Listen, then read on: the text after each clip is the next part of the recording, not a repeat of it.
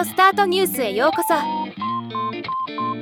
この番組はロボットスタートによる音声広告やポッドキャストなど音声業界の最新情報をお伝えする番組です。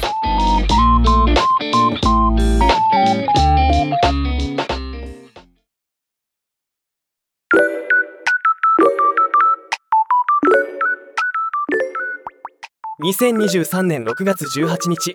Radiotalk が NexTone と包括契約を締結したことを発表しました。これにより Radiotalk で NexTone の管理楽曲を自由に歌ったり演奏することが可能になるとのこと。今回はこのニュースをお伝えします。 NexTone は日本の著作権管理団体の一つで JASRAC 日本音楽著作権協会と同じ領域を手掛ける会社です。 JASRAC の場合信託業務という形で著作権者は JASRAC となりますがNexTone の場合管理業務の委任という形で作品の著作権者は管理委託をする音楽出版社のままとなります。これにより著作権侵害の訴訟提起を誰がするのかという違いが出てきます。また JASRAC と比べて NexTone の方が委託者の裁量による条件決定の範囲が拡大されていることが特徴になっています。さて今回 Radiotalk で NexTone の管理楽曲を使ってできることできないことを紹介します。ネクストオン管理楽曲でできることアカペラや楽器での演奏。例歌ってみた。演奏してみた。歌詞の朗読。データから自身で作成した音源の配信。歌詞を引用した曲紹介。ネクストオン管理楽曲でもできないこと。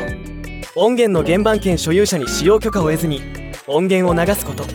カラオケメーカーの音源をカラオケメーカーに無許可で流すこと。ネクストオン楽曲利用は申請が必要でラジオトークアプリのメニューからもしくは Web の申請フォームから行う形となります。使いたい曲を検索するのは NEXTONE 作品検索データベースで行います。実際いろいろ検索してみましたがかなりヒットしますよ。ではまた。